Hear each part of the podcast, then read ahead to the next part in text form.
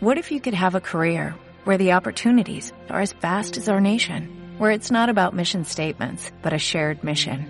At U.S. Customs and Border Protection, we go beyond to protect more than borders, from ship to shore, air to ground, cities to local communities. CBP agents and officers are keeping people safe. Join U.S. Customs and Border Protection and go beyond for something far greater than yourself. Learn more at cbp.gov/careers. Bienvenidos a este episodio donde estamos hablando del individualismo. Segunda parte. Cuando estaba en la escuela pensaba, a la hora de hacer Matrix, intentaba razonar tal. Y también pensaba lo, lo que en, ese, en, en esa época era capaz de pensar eh, en la edad que tenía. Y en esa edad no tenía tanta conciencia como ahora. Pero yo, por ejemplo, me refiero, o creo que se refiere Lauren Canet, a, por ejemplo, cómo, cómo se ha intentado, incluso en bachillerato, suprimir filosofía. Por ejemplo, no te va a llevar a ninguna parte de filosofía. A nivel práctico, fehaciente, Mira, yo- yo lo mm, siento, no, yo- no te ayuda a ser crítico y a pensar. Bueno, pues si te gusta la filosofía y la eliminan, te vas a la biblioteca y coges un libro. Esta es la, la- la- lo siento, es la, la mentalidad de mierda que hay hoy en día de cualquier cosa que pasa, le sacamos eh, petróleo.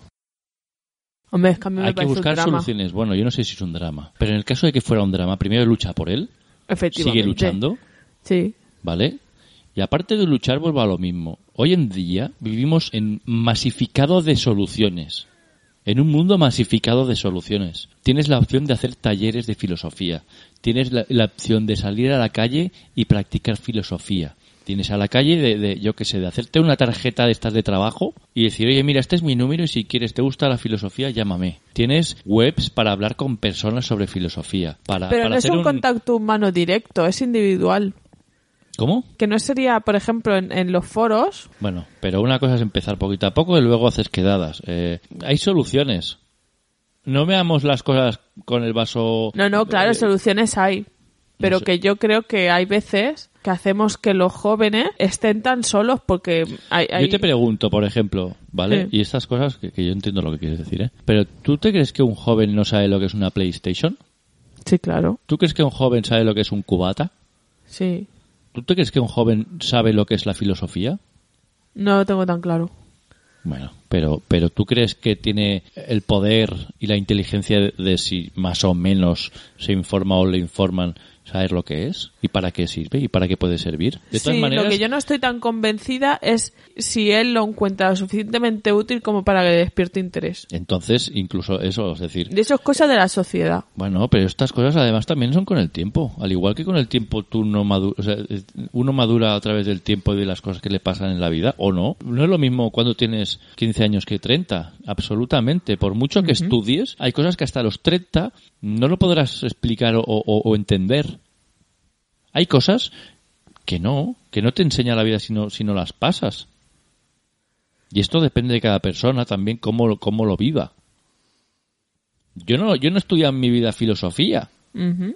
Y, y, sin embargo, muchas veces llego a, a- a- a- Eres, eres de melón que da a vueltas. conclusiones y me ha gustado durante mucho tiempo. Y también ahora te puedo decir que hay que vigilar también. Porque en esta época que es de tan queda bien, ¿hasta qué punto la gente lo dice para quedar bien también? Muchas veces pierden de boca. Es decir, Sí. empiezan a hablar y hablar y no sé qué. y no sé joder, qué bonito todo, qué, qué maravilloso lo pintas todo. Eh, Bueno, vale, vale. Pero entiendo lo que dices, ¿eh? Esa es mi opinión personal, evidentemente. Evidentemente. Bueno, yo, yo siempre he creído que, en particular, las letras, todo lo que es el saber de letras, las, las lenguas, la filosofía, todo esto, lo que hace es ayudar a que a uno se, se acabe creando un criterio. Y que cuanto menos cultivas ese criterio, cuantas menos herramientas te dan, menos criterio tienes. Yo creo que esto en la edad de piedra servía. Ahora, en el mundo en el que vivimos, la filosofía para qué cojones sirve cuando lo que importa es una pantalla. Te voy a poner un ejemplo. Venga. Yo hace unos años tenía un colega que decía, hostia, cómo mola Netflix, no sé qué, tal, un montón de series, pum. Y yo le dije, mola pero no mola. Y sigo pensando lo mismo, mola pero no mola. Y me dice, ¿por qué? Si tienes de todo. Digo, no tien- tienes de todo pero no te lo enseña todo. Es decir, tienes de todo porque, porque tienes un montón de cosas, pero no te lo enseña todo porque si a lo mejor tú has visto, por ponerte un ejemplo, eh, Juego del Calamar, Battle Royale y Alice in Wonderland, te va a machacar a ponerte pelis de violencia. Y no te va a enseñar Pero- otras pero- cosas pero que a lo mejor sí que te molan. Pero perdona. Pero no te las enseña. Está insultando a la persona, perdona. No. Si una persona ve Netflix y no sabe cómo funciona Netflix, le estás insultando. Porque esto es el ABC. Que sí, que tienes razón, que hay personas que no son conscientes. Al igual que, por ejemplo, que es otro temazo. En las redes sociales, mm, y, y además nos lo dicen, las personas se nutren de las informaciones que a ellos les gustan, ¿no? O que a que te, te gusta. Al final, aunque tú no quieras, con las cookies, con la... Sí, con las el- mandangas estas. con la facilidad de datos que damos y todo lo gratuito, bla, bla, bla, bla, bla, y todo lo de siempre, al final lo que estamos haciendo es dar información a las empresas para que nos manden los productos que nosotros mismos buscamos. Vivimos en nuestro propio mundo, nos están haciendo vivir en nuestro propio mundo, pero tú tienes que ser consciente de ello. Y el que no lo sepa, ahí estamos nosotros para hacerlo, porque nadie más lo hará. No lo hará la filosofía. La filosofía no te explica, oye, mira, es que ahora estás viviendo en un mundo en el que en realidad te está vendiendo los productos que en realidad tú quieres. ¿Qué mierda es esta? Esto no es filosofía.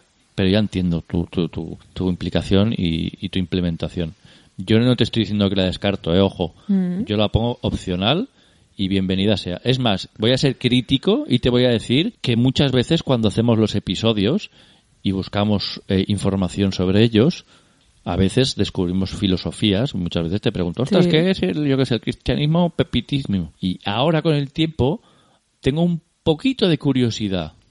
Porque a veces cuando estoy en una conversación y la gente habla y, y habla de ciertas cosas, digo, ostras, es que tengo casi 40 palos y me pierdo.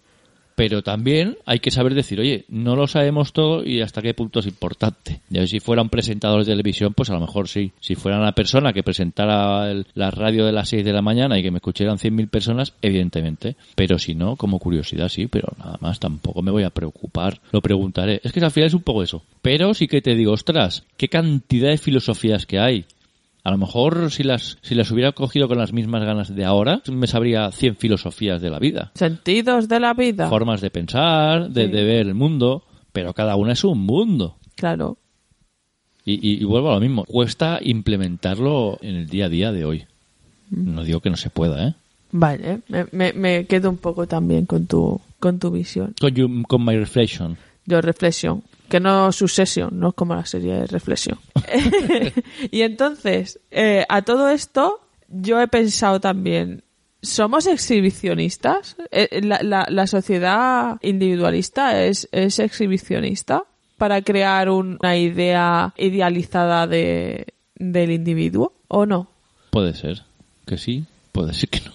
Yo, yo creo, yo creo que, que cada vez somos más exhibicionistas y, por ejemplo, ahí me remito ¿Somos más exhibicionistas o de alguna manera muy sutil están haciendo que seamos exhibicionistas y que cada vez nos preocupemos menos por nuestra privacidad? Bueno, es que ahora, bueno, primero quería mencionar el Lazarillo de Tormes, ¿vale? Como primer, primer acto exhibicionista, porque es la primera novela a nivel mundial que habla de alguien que, que es insustancial en la vida, o sea, no es ni rey, ni tiene grandes méritos, es la historia de una persona normal. Esto la primera vez que se da es en el Lazarillo de Tormes. Alguien pues que se dedicaba a vivir un poquillo su vida humildemente. Y yo digo esto de si somos exhibicionistas o no, porque yo creo que estamos creando por un lado el cómo somos nosotros a nivel de la vida real y cómo somos en las redes. Por ejemplo, hizo hace un par de años el, el Évole un programa sobre la sexualidad en la adolescencia y hablaba, pues yo qué sé, pues de las redes y tal, y, me, y, les preguntaba a los jóvenes, ¿pero vosotros sois como sois en las redes?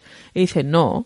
Dice, lo que pasa es que yo sé que las redes me sirven pues para ligar y para ligar tengo que es así, así y así. Entonces, pues yo en las redes pues me cuelgo fotos de ser así, así y así. Mira, este es un tema Entonces es un exhibicionista, pero en parte. es un tema perdido, igual que los vicios. Es un tema perdido, es una, es una- batalla perdida hace tiempo ya. Es algo que ya, ya se ha implementado desde hace tiempo. Que no hay debate, ya lo hemos perdido entre comillas. Vale. Los que son bebés ya nacen con pantallas. Ya has Sí. visto que, que dominan el móvil con un arte. Tienen, Sí. tienen seis años y, y dominan el móvil con la pinta de la, de la pichi. Sí. Entonces, estas personas no van a saber lo que es un cassette. O cuando lo sepan, dirán, pues vale, pues muy bien. Sí, hablarán de los cassettes como nosotros podemos hablar de la máquina Enigma. Y es de- bastante de- probable que estas personas a lo mejor se comuniquen a través de hologramas, por ejemplo. Oye, ¿tú, tú te imaginas el holograma de una mínima velita? En plan de, Hola, ¿qué tal? Depende para qué. Así, en plan, imponiendo, acuérdate de comprar el pan. Uy, y, no, y que se no. quita y se quita el holograma. Mm, qué cosa más chunga. y bueno, pues ya casi casi acabando, también me gustaría reflexionar sobre el individualismo y la violencia. Ujú. Como el individualismo al final cosifica a aquel que no a aquel que no piensa como como yo, por ejemplo, lo crees inferior, por lo tanto insignificante y que a lo mejor no debería existir. Y eso lleva a la violencia, ya sea violencia verbal, ya sea violencia física. Lo cosifica, lo vuelves un objeto. Voy a cogerte el guante y Sí. aprovecharé para explicar otra cosa de las que he pensado hoy. Venga, piensa. Y es, ¿cuántas veces estamos acostumbrados ya a vulgarizar, entre comillas, imágenes, por ejemplo, de, de una persona que, que agrede a otra en el metro, ya sea verbalmente o incluso físicamente, Sí. ¿no? Y socialmente eh, ya está, entre comillas, acostumbrado el comentario de, no, claro, es que no me meto por si acaso, porque tal, ¿no? Y yo desde aquí hago una reflexión y digo, siendo 15 personas las que estáis al lado, Sin vergüenzas. no, porque a ver, la gente tiene miedo, es así. Lo que vengo a decir es, ¿por qué no socialmente reaccionamos? Mira, hace poco, y todo esto lo digo porque hace, no sé, esta semana, dos días, me sorprendió una noticia Sí. donde, mm, no sé si la vi por internet o por dónde, donde enseñaban un vídeo donde un chico empezaba a insultar a una chica Sí. y casi, bueno, no sé si lo llegó a pegar, pero casi en el metro. Y a diferencia de otras reacciones, las personas que estaban alrededor rápidamente fueron a, a, a, a- parar, a parar eso. Mira, pues es que, es que a mí no me parece eso ni que sea noticia, es que debería ser así siempre. Bueno, una cosa es lo que debería ser y otra cosa es lo que pasa tristemente. Ya. Simplemente con salir a la calle ya se puede, no- bueno, ya lo sabemos, ya, ya lo vemos. Sí. Bueno, sigue, sigue. Y bueno, entonces yo creo que esto yo le he llamado la violencia individualista. Porque como yo soy mejor que tú, yo tengo derecho a ser violento sobre ti. Esto es el pan de cada día, ¿eh? Sí. Sí. Esto es un... Estás tocando muy dolós, ¿eh? O- otra vez el- el- estoy dando ahí en el, en el kit de la cuestión. Este es un tema muy- que está muy es, es importante porque al final vivimos en, en unas relaciones en las que muchas veces uno eh, se siente importante cuanto más le escuchan o cuanto más atención le prestas y hay que intentar incluso tanto el que habla como el que escucha entender si esa relación es sana Sí. Puede pasar que, que, que hayan dudas, puede pasar que durante una temporada eh, tú estés en un lado o en otro, porque esto pasa y es así. Pero lo importante es tener conciencia de que estás en una relación sana, porque si no estás con una persona que te va a chapear toda la vida y cuando tú quieras hablar no vas a poder hacerlo, o, Sí. o va a estar entretenido, o viceversa, o vas a ser la persona sumisa. Sí. Y, y creo que es importante dar pasos a- a- al frente y no tener miedo a estas cosas, porque luego viene el discurso de, ah, es que no me lo esperaba, no puedo entenderlo. Y en el fondo muchas veces las personas somos conscientes, más, más conscientes de lo que queremos. Sí. Y nos autoengañamos mucho. Yo creo que no cuesta, bueno, sí, sí que cuesta, no es tan fácil. Hay que ser valiente a veces. Sí. Hay que ser valiente. Mm. Y entonces, pues todo esto, la violencia, todo lo que hemos hablado de ser extremadamente exhibicionista, tirano, se finge cooperar y hacer determinadas cosas, hasta qué punto esto acaba desembocando en la enfermedad mental. Mhm, temazo. Mira, por ejemplo, por ponerte un qué, ahora con el COVID, como hemos tenido que estar aislados, al menos en España, supongo en el resto de países también, hemos tenido que estar aislados, hemos tenido que limitar más las relaciones sociales, etcétera. Ahora los jóvenes sufren más enfermedad mental, ¿vale? Es decir, pues tienen más ansiedad, más trastornos alimenticios, la gente ha tenido más depresiones y entonces hasta qué punto el individualismo para las personas en general es sano porque yo creo que es una de las grandes fuentes de, de enfermedad mental de hoy en día. Es verdad. Y, y esto, y como al final, porque yo creo que cuanto más individualista eres, más tiempo tienes para pensar, más te comes el tarro y más autocrítico eres. Bueno, es que esto es un mundo. Es un melón. Es un mundo. Eh. Porque habrá personas que hacen eso y, y están muy tranquilas.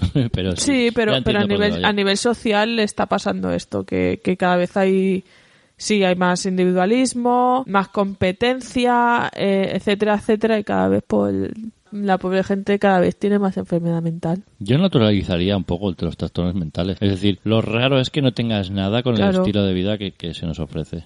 Sí. Un sueldo eh, que, que no te llega ni para pagar el alquiler y todos los gastos. Es normal que la gente sufra, es normal que la gente tenga eh, desilusiones, que se desanime. Es normal. Para mí lo que no es normal es cómo aguanta tanto. Porque Lo- nos han dividido la sociedad. el problema es que el desahogo no lo tienen que hacer con las propias personas.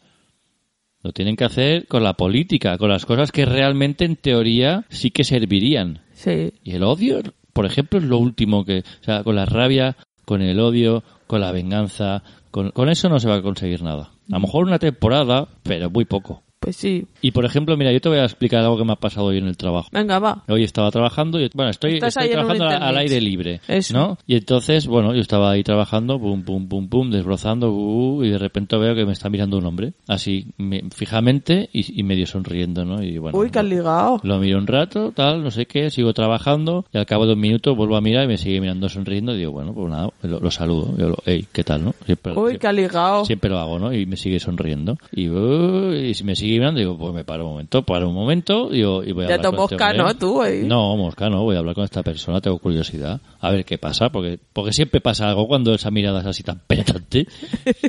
Total, que se me mira y, ah, estás trabajando, ¿eh? No sé qué. Yo, sí, sí, sí. Ah, muy bien, qué bien, no sé qué. Ha empezado, pues ya directamente, ah, pues mira, que sepas que he sido envenenado.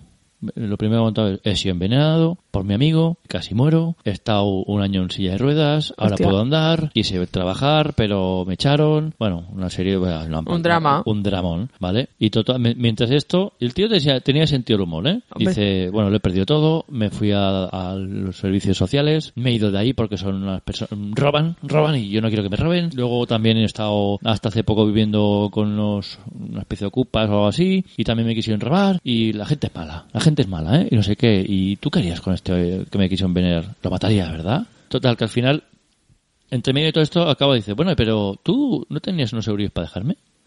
Claro, son como conversaciones como muy extremas, ¿no? Pasa de un lado a otro, ¿no? Sí. Y claro, yo si hubiera tenido 50 centimillos, pues le hubiera dado 50 centimillos, pero, Pero- hoy precisamente me he dejado la cartera. Que al final me ha llamado casualmente un compañero de trabajo, lo he cogido, ¿no? Le digo, espera un momento, no sé qué, tal. He seguido trabajando, se me ha olvidado, digo, ostras, voy a seguir hablando con el señor, ¿no? Porque con poco feo. Me vuelvo a parar, ¿no? Porque me seguía mirando y se me queda mirando y vuelvo a empezar desde el principio la, la conversación, como si no me conociera, o sea, como si fuera otro... O sea, me, me ha explicado Sí. la misma historia y claro, yo me quedo pensando, este hombre, ¿hasta qué punto...? Porque, yo al principio he pensado, hostia, joder, vaya vida, ¿no? Sí. El tío lo veías además que estaba un poco mal vestido, tenía heridas, ¿no? Y decía que se estaba tomando una cerveza porque alguien le había dado un dinerito, todo un drama. Sí. Este no estaba fino. Y yo en ningún momento he pensado, hostia, qué mala persona, o, o no, he pensado, ostras, aparte que ya tiene un drama encima, si es real, porque ahí, ahí- ahí es donde voy, pues este hombre se ha desahogado, aparte de desahogarse, te explica cosas y tiene sentido del humor. Imaginaros el ejercicio de, ¿no? Este, este hombre, de las 24 horas que tiene en el día, a lo mejor estos han sido los 5 minutos más bonitos de su día. Y que a lo mejor venga estos 5 minutos de la, toda la semana. Sí. Y te puedo asegurar que estas personas, estos 5 minutos, Los lo- agradece. los recuerdan. Sí. ¿Vale? Y a lo mejor esta persona, por, por un momento de, de locura, hace alguna locura. Pero a ti te tratará bien, lo más seguro. Sí. Sí, sí. Este tipo de gente recuerda estas cosas. Porque cuando estás en situaciones así, eh, excepto que sea un trastorno mental y sea fuerte, ¿no? Aprenden a, a saber realmente las personas que, que sí que, que te hablan de cara y sin ninguna malicia. Bueno, y ah, quería dejar esa reflexión. Me, me parece una bonita manera de acabar el programa. Sí, sí, sí. Espero que os haya gustado el episodio. ¿Sabes el próximo tema o todavía no? Todavía no. No has caído. Bueno, pues mañana como muy tarde, al día siguiente de que suba este episodio, lo decimos. Ya abrimos la encuesta de la chorri canción. ¿Y qué más? Recordamos las redes sociales, arroba los guion bajo cada Twitter, arroba los días de cada Instagram y arroba los días de cada día en el canal de Telegram. Espero que hayáis disfrutado Espero que os haya gustado. Y, Y recordad, atreveros, a sacar la locura que lleváis dentro, porque nunca sabéis a quién le puede gustar.